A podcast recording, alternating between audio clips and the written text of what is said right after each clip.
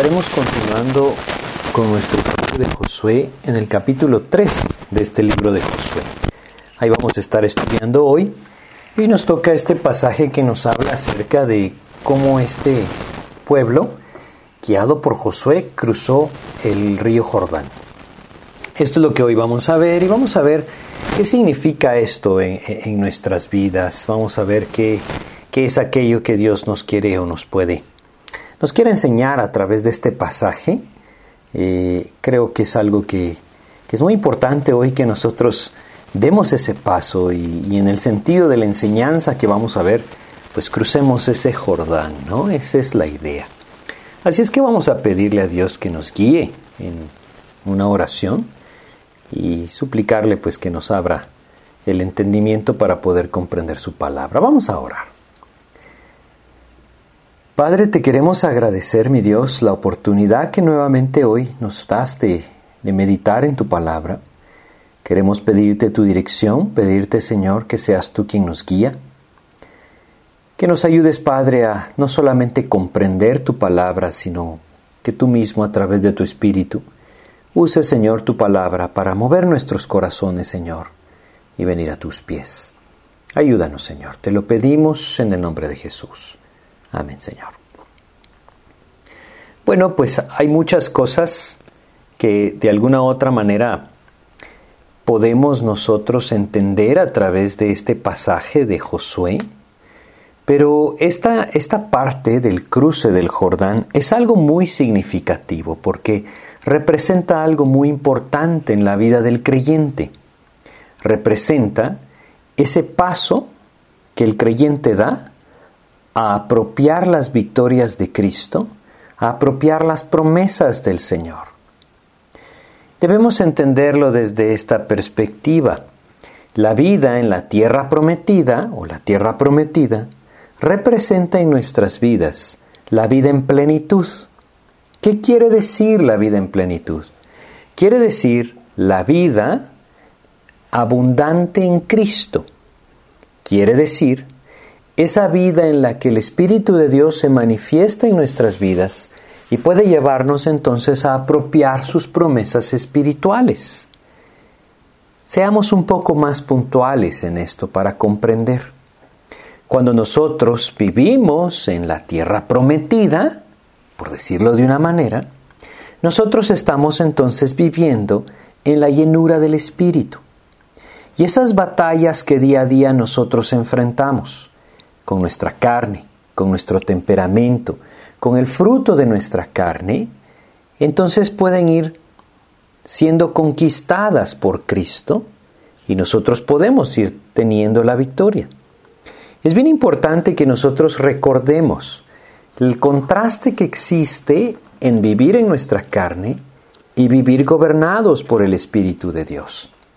Cuando nosotros vivimos en nuestra carne, entonces se, producen los frutos de la carne en nuestras vidas, aun cuando el Espíritu de Dios esté ahí, aun cuando Cristo haya venido a nuestro corazón y por medio de Él, por medio de la fe en Él, entonces fuimos sellados con el Espíritu de Dios, aun cuando nosotros en Cristo tengamos su Espíritu y tengamos esa salvación maravillosa por gracia, tristemente el creyente puede vivir en la carne si nosotros vamos a leer algunos versículos antes para poder comprender esto, si nosotros vamos a Primera de Corintios, esta epístola que el apóstol Pablo escribe, nos describe varias cosas que la iglesia de Corinto estaba viviendo.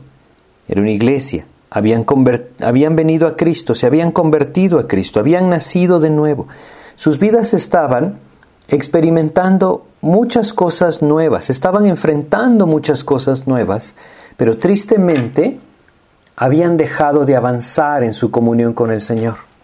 Habían enfriado su corazón con Cristo y nuevamente estaban actuando según el fruto de la carne.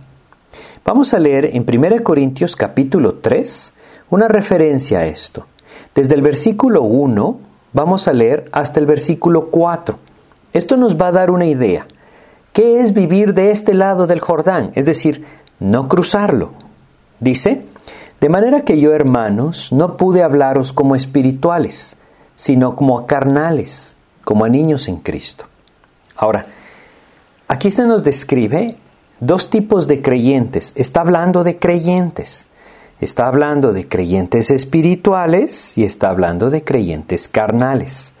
Hoy hay mucha confusión en cuanto a esto. Tristemente, hay muchas personas que han sacado mucho provecho al hacerle pensar a las personas que vienen a Cristo que a menos que hagan algo especial, que alguien especial ore por ellos o que algo especial pase, entonces ellos no pueden tener el Espíritu de Dios. Pero la enseñanza de la Biblia es muy clara y muy sencilla y simplemente es que el que bautiza con el Espíritu es Cristo. Cuando la persona abre su corazón a Cristo por medio de la fe en Jesucristo, Él entonces pone su Espíritu en el corazón de esa persona y el Espíritu de Dios mora en él. Dios mismo, Cristo mismo, morando en él por medio de la persona del Espíritu. Efesios capítulo 1, versículos 13 y 14 nos explican esto, entre otros versículos. Así es que el apóstol Pablo está hablando acá de creyentes carnales y creyentes espirituales. Y nos dice como a niños en Cristo. Es una mejor manera, o quizá más sencilla, más fácil de comprenderla. Nosotros, a través de la fe en Jesucristo, nacimos de nuevo.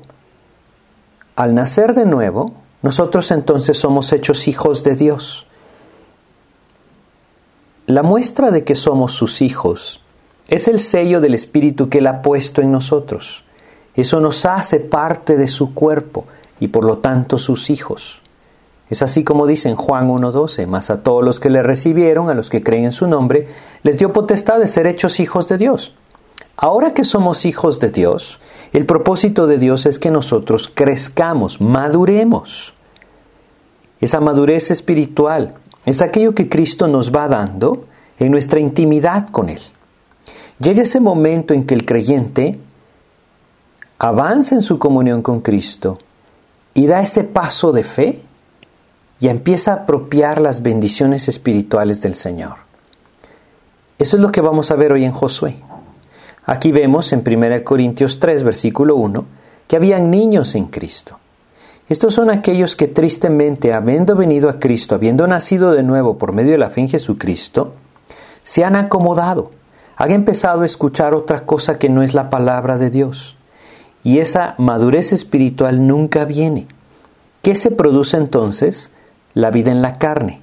Y entonces sigamos leyendo 1 Corintios 3, versículo 2, y, de 2 al 4 dice, os di a beber leche y no vianda, porque aún no erais capaces, ni sois capaces todavía, porque aún sois carnales. Y fíjense las características que describe de estos creyentes, niños en Cristo, que estaban viviendo según las obras de la carne.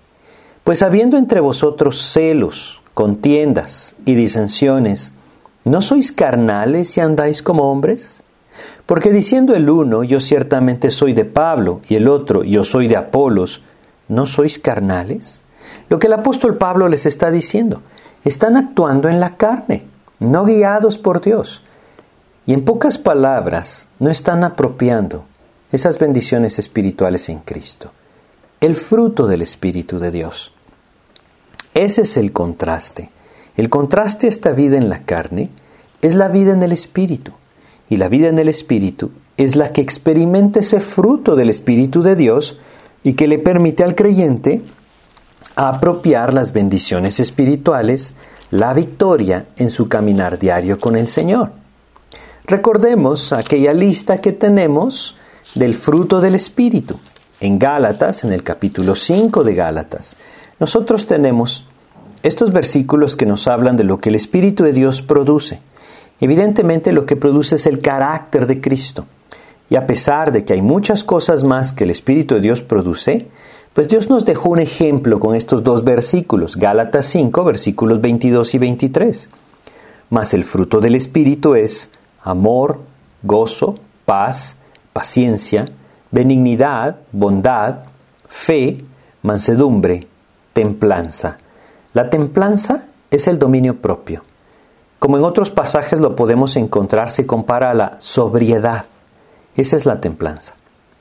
Y entonces nos termina diciendo este versículo, contra tales cosas no hay ley. Este es el fruto del Espíritu. Cuando nosotros hablamos de vivir en el Espíritu, hablamos de esto.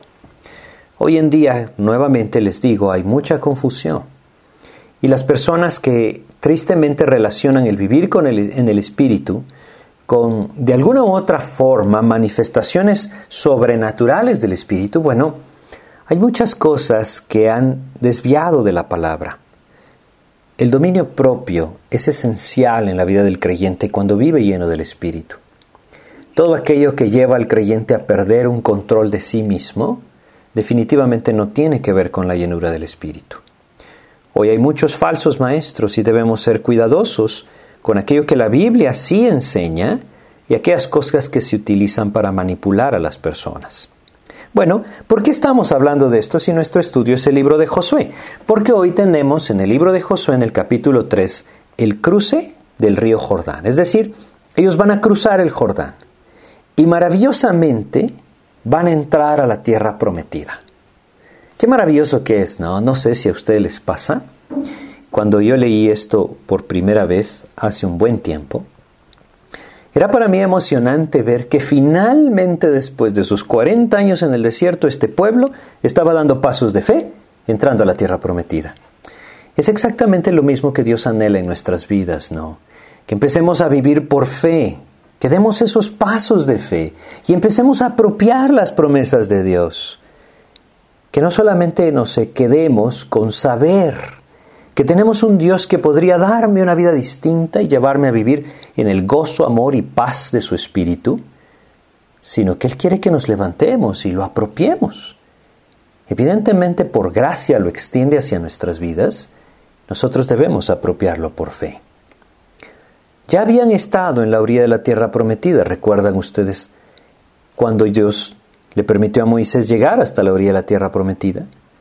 Ahí apareció Josué, la primera vez que lo vimos en este estudio del libro de Josué, hablábamos de esa vez que él fue parte de sus dos espías. Pero ahora es muy distinto. Este cruce del río Jordán o el paso del río Jordán representa en nuestras vidas, representa en nuestras vidas ese paso que Dios anhela que nosotros también demos. De cierta forma es un tipo de nuestra muerte en Cristo de nuestra muerte y nuestra resurrección en Cristo. Quiere decir, dejar atrás una vida en la carne y apropiar ahora una vida en el Espíritu. Es una obra maravillosa que el Señor puede hacer en nosotros, evidentemente, al igual que cuando nosotros venimos a Cristo, es un paso de fe. Pero es Dios el que lo hace. Él es el que tiene el poder y Él es el que puede llevarnos de la mano.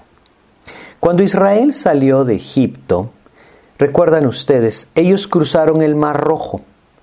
El cruzar el Mar Rojo es comparable en la vida de cada uno de nosotros a ese momento en que nosotros dimos ese paso de fe confiando en Jesucristo como nuestro Señor y Salvador.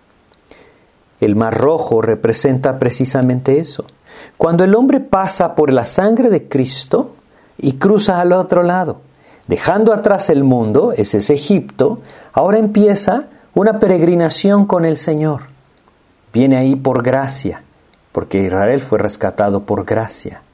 Es librado por gracia, sale por fe y la gracia del Señor lo sostiene. El Señor empieza a guiarle. Ahora es momento de llegar a este nuevo punto en nuestra vida en Cristo.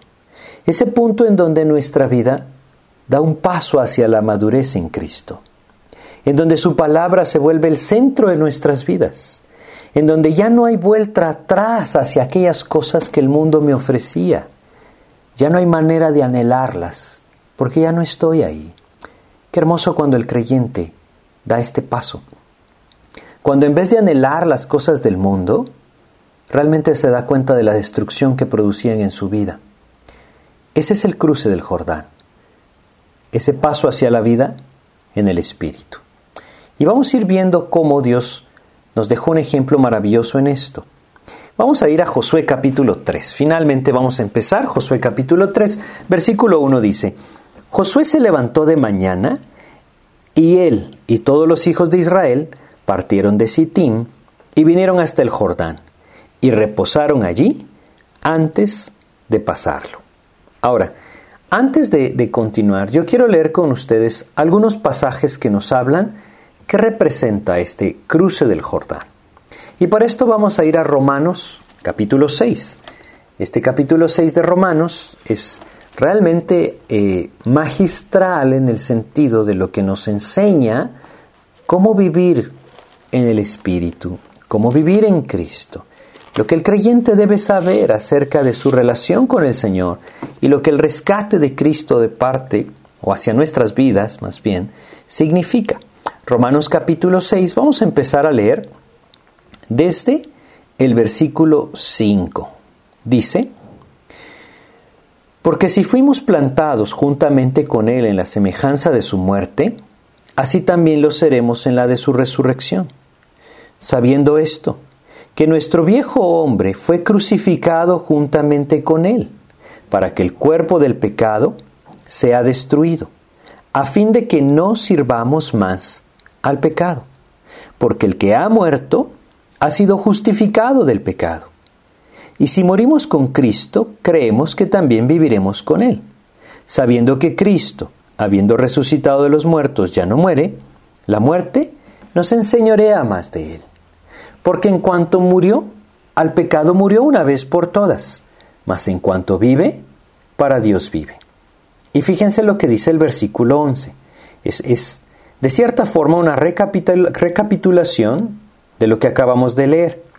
Así también vosotros, consideraos muertos al pecado, pero vivos para Dios en Cristo Jesús, Señor nuestro. Y si añadimos el 12 y 13 dicen, no reine pues el pecado en vuestro cuerpo mortal, de modo que lo obedezcáis en sus concupiscencias. Ni tampoco presentéis vuestros miembros al pecado como instrumentos de iniquidad, sino presentaos vosotros mismos a Dios como vivos de entre los muertos, y vuestros miembros a Dios como instrumentos de justicia. ¿Qué es lo que dice este pasaje? Este pasaje nos enseña, conforme a lo que Dios nos dejó acá, nos enseña que la muerte de Cristo es algo que nosotros también participamos. Es decir, como lo leímos en el 6, nuestro viejo hombre fue crucificado juntamente con Él. Cuando nosotros venimos a Cristo, esto fue lo que sucedió. Esto no quiere decir que nuestra carne ya no mora en nosotros. Acabamos de leer en 1 Corintios 3 que es evidente que el creyente sigue teniendo esa naturaleza carnal.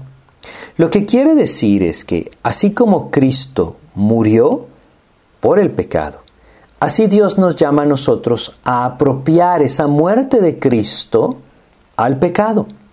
Y así como Él resucitó teniendo victoria sobre el pecado, así Dios nos llama a una nueva vida victoriosa sobre el pecado. Esto requiere que nosotros apropiemos por fe lo que el Señor ha hecho. Y evidentemente requiere de la obra del Espíritu de Dios en nuestras vidas, teniendo control de nuestras vidas.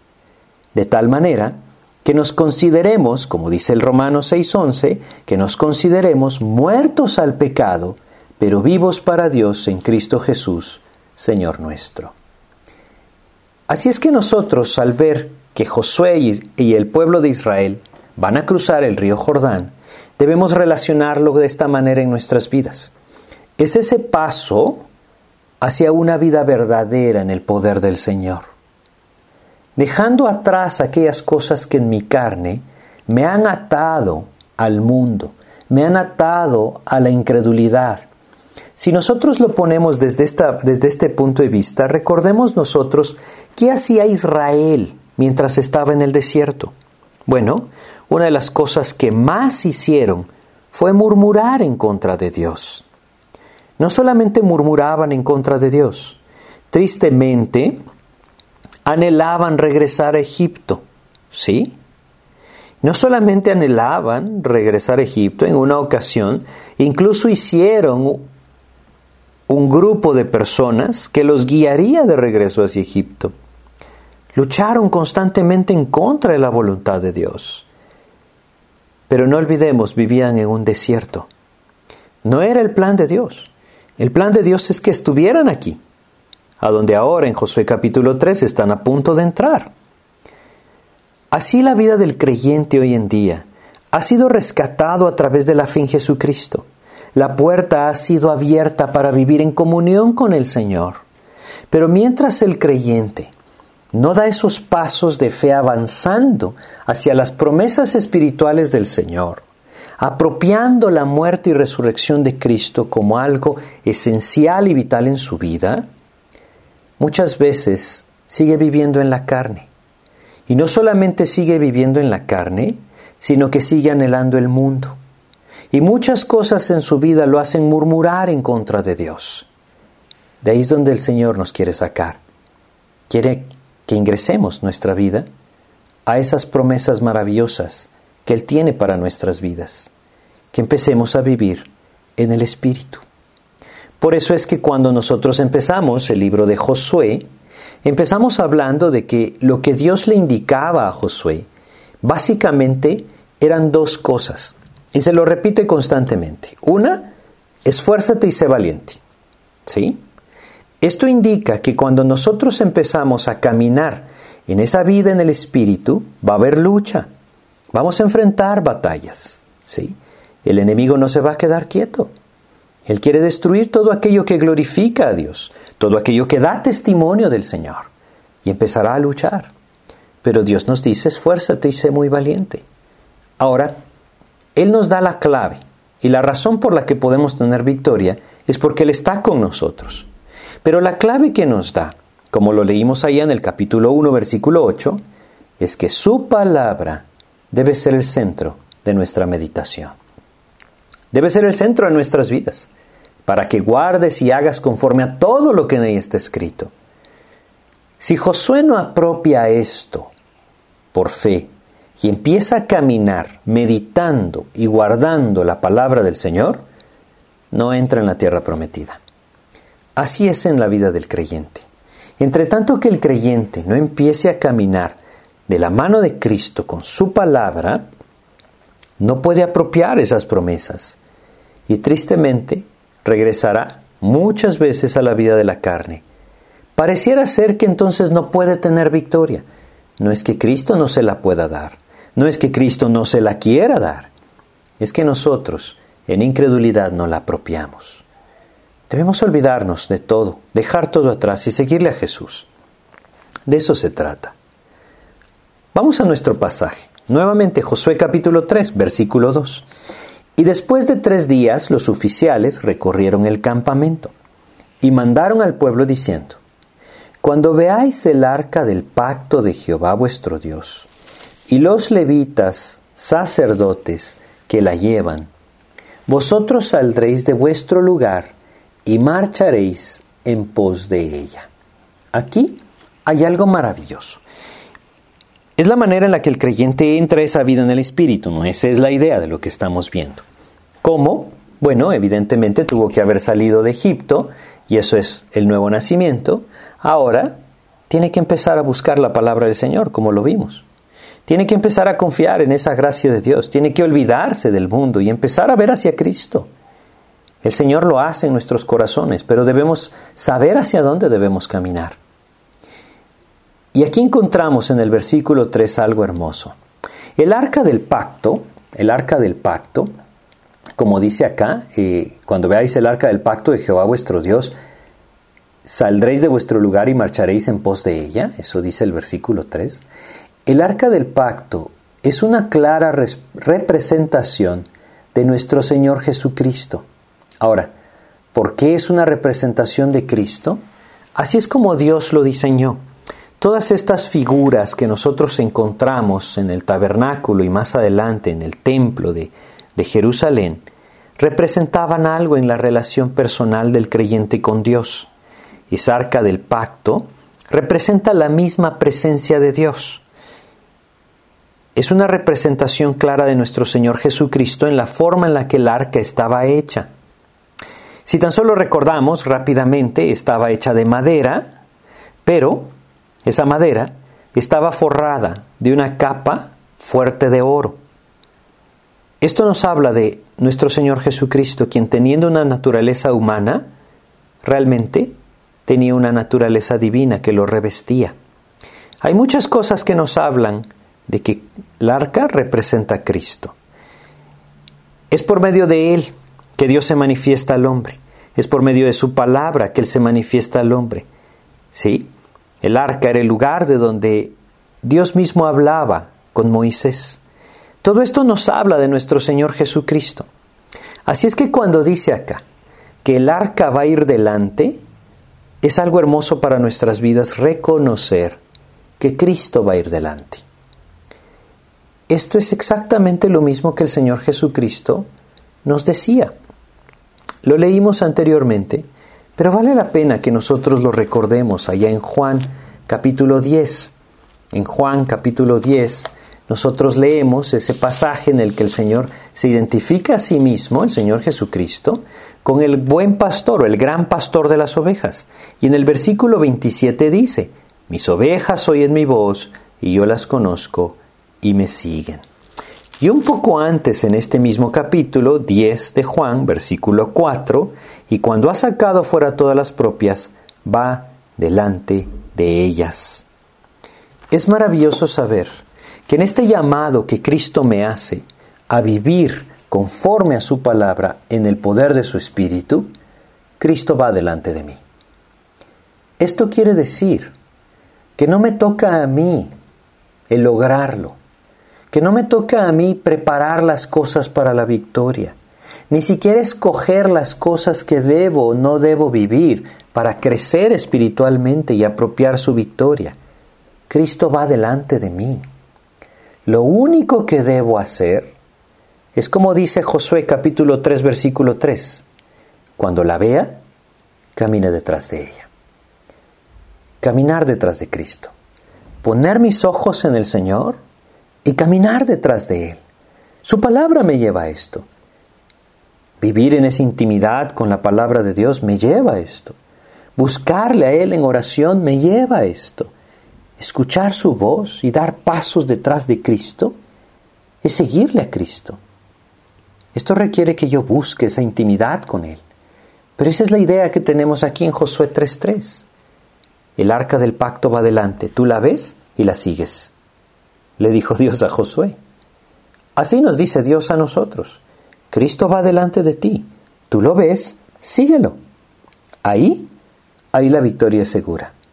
Ahí es donde nosotros podemos estar tranquilos, donde podemos disfrutar de ese refugio que es nuestro Señor Jesucristo.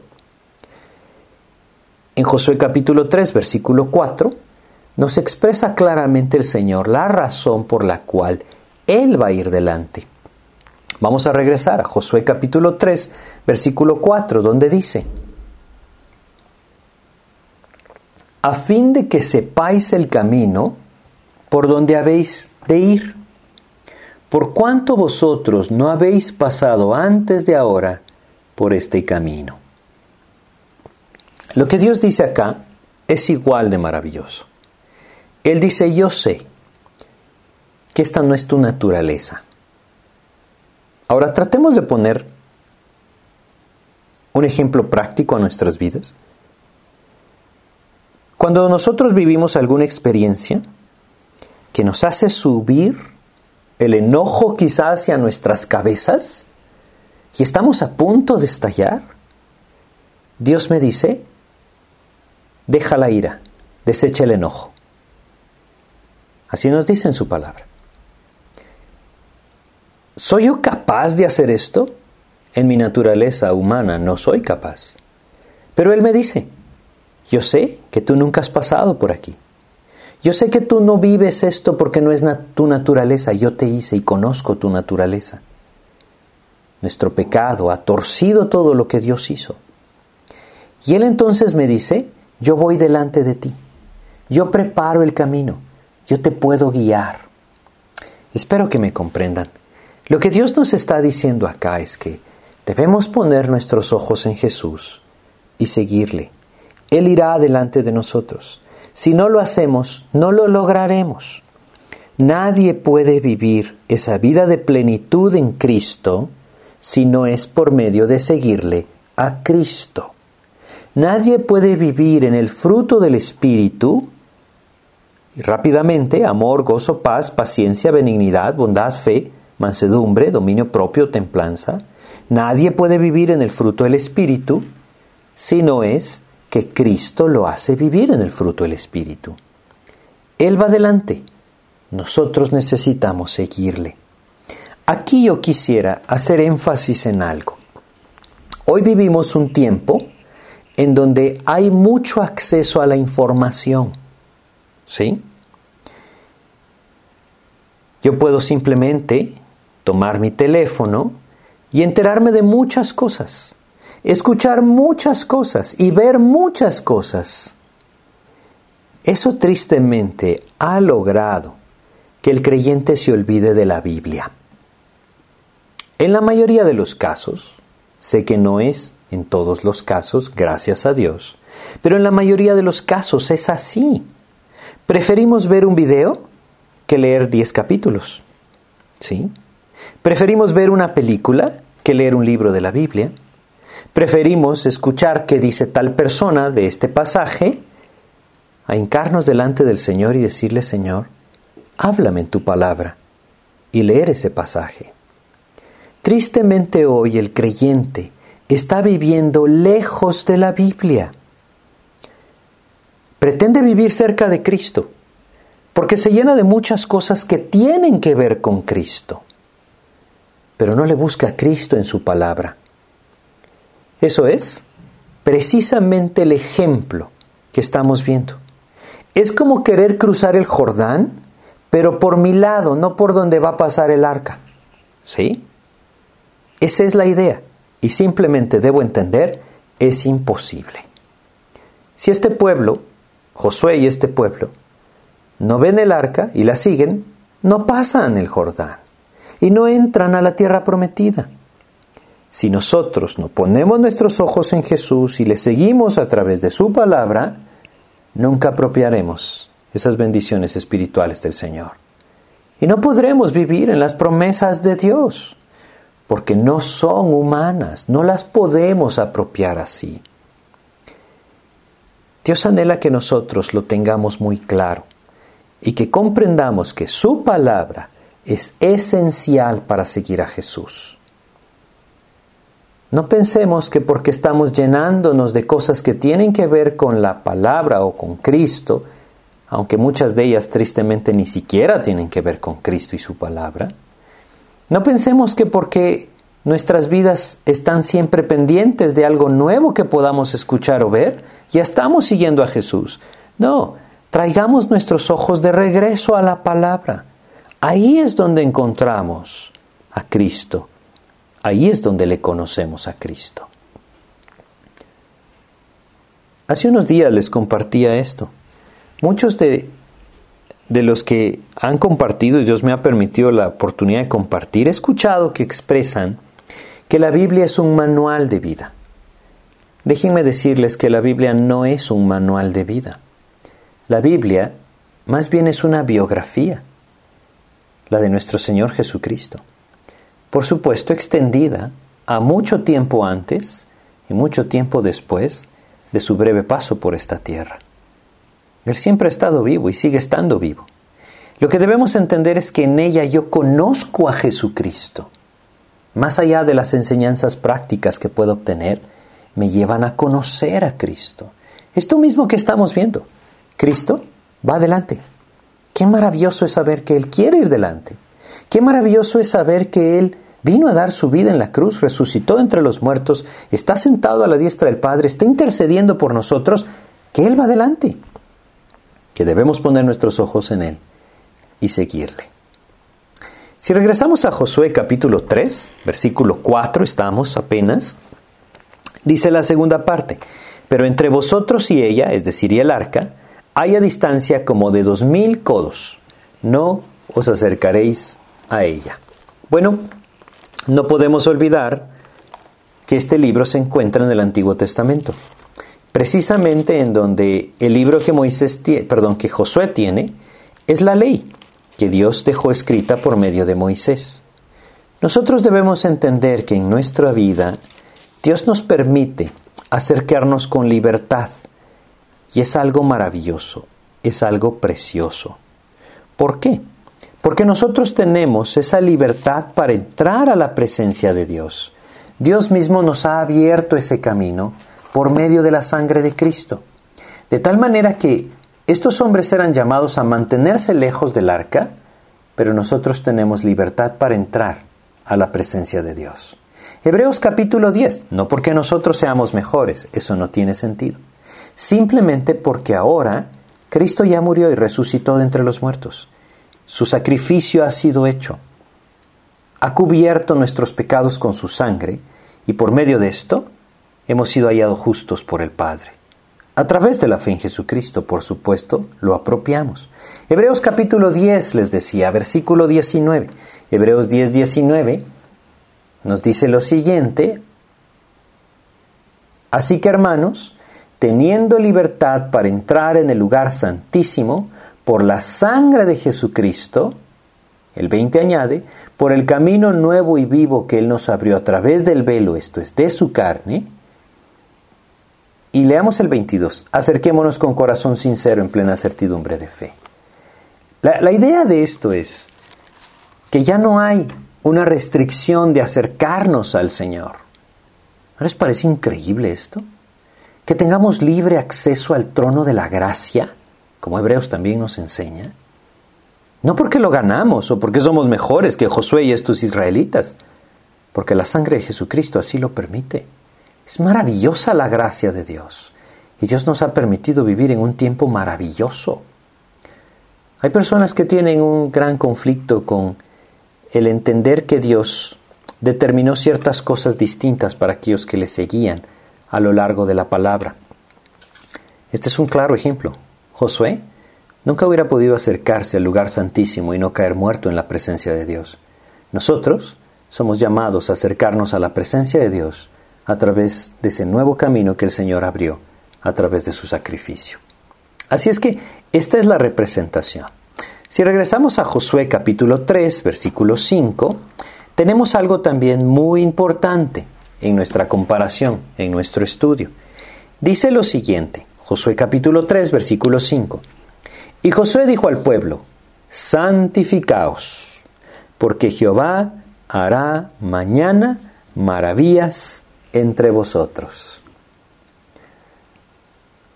En estos días he tenido un privilegio, compartir con niños pequeños. Y al hacerles preguntas, todos levantan la mano al mismo tiempo. Yo quisiera preguntarles, ¿Quién de ustedes quiere que Jehová haga maravillas mañana con ustedes? Bueno, creo que todos levantaríamos nuestra mano, ¿no? Porque todos anhelamos ver la gracia de Dios y el poder de Dios en nuestras vidas. ¿Cómo no anhelar ver sus maravillas en nosotros cada día de nuestra vida? Bueno, ¿qué dice al principio de esta frase? Santificaos. A veces nos olvidamos de esto, ¿no? Nos olvidamos de que Dios es un Dios santo y que si bien por gracia nos ha redimido, que si bien por gracia nos ha rescatado y la sangre de su Hijo ha cubierto nuestros pecados, Él es un Dios santo. Quiero que me entiendan, el cruce del Jordán no habla de salvación. Eso quedó allá en el Mar Rojo. Estamos hablando de personas que conocen a Cristo, creyentes en Jesucristo. ¿A qué nos llama? Santificarnos. ¿Qué quiere decir esto? Bueno, la Biblia nos describe dos tipos de santificación. Una es nuestra posición delante de Dios y esta simplemente descansa en la obra redentora de Jesucristo. Y la otra es una santificación práctica. Es decir, que mi vida cada día sea más para Dios y menos para el pecado. Esa es la idea. Hay claros versículos que nos llaman a esto. Por ejemplo, 1 Tesalonicenses, en el capítulo 4 de 1 Tesalonicenses, nosotros leemos lo siguiente, 1 Tesalonicenses, capítulo 4, versículo 7, el Señor nos lo dice de una forma muy clara y directa. Dice, 1 Tesalonicenses 4, 7, pues no nos ha llamado Dios a inmundicia, sino a santificación. Y está hablando de una vida pura, en este pasaje de 1 Tesalonicenses 4. Moralmente pura, específicamente en este pasaje, a eso se refiere. Dios anhela esa santificación en nuestras vidas. No tiene sentido que el creyente tenga, pretenda tener libertad para jugar con el pecado. Eso es no comprender la gracia del Señor. Santificaos, dice el Señor.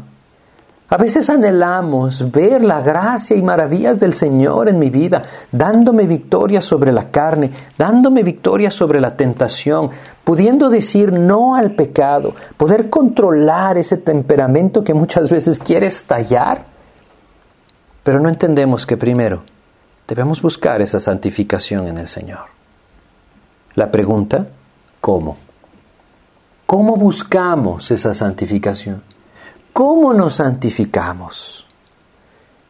Quizás sería muy largo leer todos los pasajes del Antiguo Testamento que tienen que ver con esto. Y yo se los quisiera resumir. Habían muchas cosas que cumplir, habían muchas cosas que guardar, ritos que realizar. El Señor Jesús nos lo dice todo en una frase. Juan capítulo 17. Si vamos a Juan capítulo 17 y leemos el versículo 17, él dice lo siguiente. Juan 17, 17. Dice, santifícalos en tu verdad, tu palabra es verdad. ¿Se dan cuenta? Nuevamente la palabra de Dios sale a relucir. Santifícalos en tu verdad, tu palabra es verdad. Es maravilloso lo que el Señor diseñó. Todo lo hizo por gracia y está ahí para que nosotros lo tomemos. Santifícalos en tu verdad. Tu palabra es verdad. El creyente que no va a la palabra con el propósito de buscar la voluntad del Señor, de encontrarse con Cristo, nunca podrá vivir una vida de santificación santifícalos en tu verdad, tu palabra es verdad. De alguna manera nosotros debemos entenderlo. El Antiguo Testamento está lleno de figuras acerca de la palabra de Dios. Por ejemplo, la fuente de bronce representa la palabra de Dios. Es el lugar donde el sacerdote veía su rostro reflejado y podía tomar agua para lavarse. Eso es exactamente lo que Dios anhela que la palabra de Dios cumple en nuestras vidas por medio de su Espíritu. Cuando yo voy a su palabra, me veo reflejada en ella. Puedo ver cómo mis pecados saltan a la luz y cómo el amor del Señor me dice, yo quiero limpiarte. Es momento de confesar y apropiar su perdón. Es momento de buscar entonces esa limpieza conforme a lo que el Señor está obrando, hablando a mi vida por medio de su palabra. Santifícalos en tu palabra, en tu verdad. Tu palabra es verdad anhelamos ver las maravillas del Señor entre nosotros. Evidentemente, necesitamos buscarle al Señor en su palabra. Necesitamos ir a Él, permitir que nos hable, confesar lo que nos muestre, dar pasos de fe. Es bien importante que nosotros podamos comprender a lo que el Señor nos está llamando acá. Porque no olvidemos lo que empezamos hablando en el versículo 1. Esto habla de muerte la muerte de nosotros mismos, la muerte de mi voluntad para apropiarla del Señor. Es algo que a veces no contemplamos en nuestra vida cristiana, pero es indispensable contemplarlo en nuestra vida cristiana. Si nosotros vamos a Lucas capítulo 9 versículo 23, Lucas capítulo 9 versículo 23, Creo que lo podemos entender bastante bien en este versículo, Lucas capítulo 9, versículo 23. Nuestro Señor Jesucristo dice, y decía a todos, si alguno quiere venir en pos de mí, si alguno quiere venir en pos de mí, niéguese a sí mismo. ¿Qué quiere decir esto? Niéguese a sí mismo. Señor, tú sabes que yo quiero esto, pero voy a buscar tu voluntad. Mi carne se levanta muchas veces y quiere llevar a cabo aquellas cosas que de alguna manera en su palabra Dios me ha mostrado. No es su voluntad, no es lo agradable a Él. Negarme a mí mismo es decir, Señor, ayúdame, yo quiero vivir para ti. dar media vuelta y seguir a Jesús. Niéguese a sí mismo. Anhelos en nuestros corazones que tienen como centro nuestra vida, debemos negarnos a nosotros mismos. Metas en nuestras vidas, sueños que nosotros tenemos alcanzar, Quizá no les guste escuchar, eso es exactamente lo que el Señor quiere, que nos neguemos a nosotros mismos. Lo que debemos entender es que si nos negamos a nosotros mismos, Él hará su voluntad. Y su voluntad es mucho mejor que nuestros sueños. Es por eso que es tan chocante esta nueva doctrina, podríamos llamarla, porque no sé qué otro nombre darle, que no recurre a más que una motivación de alcanzar nuestros sueños en el poder de Dios. El Señor Jesucristo dijo, niégate a ti mismo. Todo lo contrario. Si nos negamos a nosotros mismos podremos ver esas maravillas del Señor. Sigue diciendo Lucas 9:23, niéguese a sí mismo, tome su cruz cada día. El ejemplo de nuestro Señor Jesucristo es algo maravilloso. Aquella noche estando allá en el huerto de Getsemaní, a poco tiempo de ser arrestado y llevado a la cruz, él oraba y decía, Padre, si es posible, pase de mí esta copa. Pero no se haga como yo quiero, sino como tú. No se haga mi voluntad, que se haga la tuya. A veces no entendemos, no relacionamos. Eso es tomar mi cruz. No es llevar un peso sobre mis hombros que apenas puedo soportar. Eso no es tomar mi cruz. El Señor no quiere que yo lleve peso sobre mis hombros, quiere que los eche en sus manos. Tomar mi cruz es decir, no más mi voluntad, Señor, quiero seguir la tuya. Negarse a sí mismo tiene que ver con el deseo carnal. Tomar nuestra cruz tiene que ver con nuestra voluntad. Me niego a mí mismo, busco tu palabra. Niego mi voluntad o rechazo mi voluntad, quiero buscar y apropiar la tuya. Y entonces dice, y sígame. Eso es cruzar el Jordán.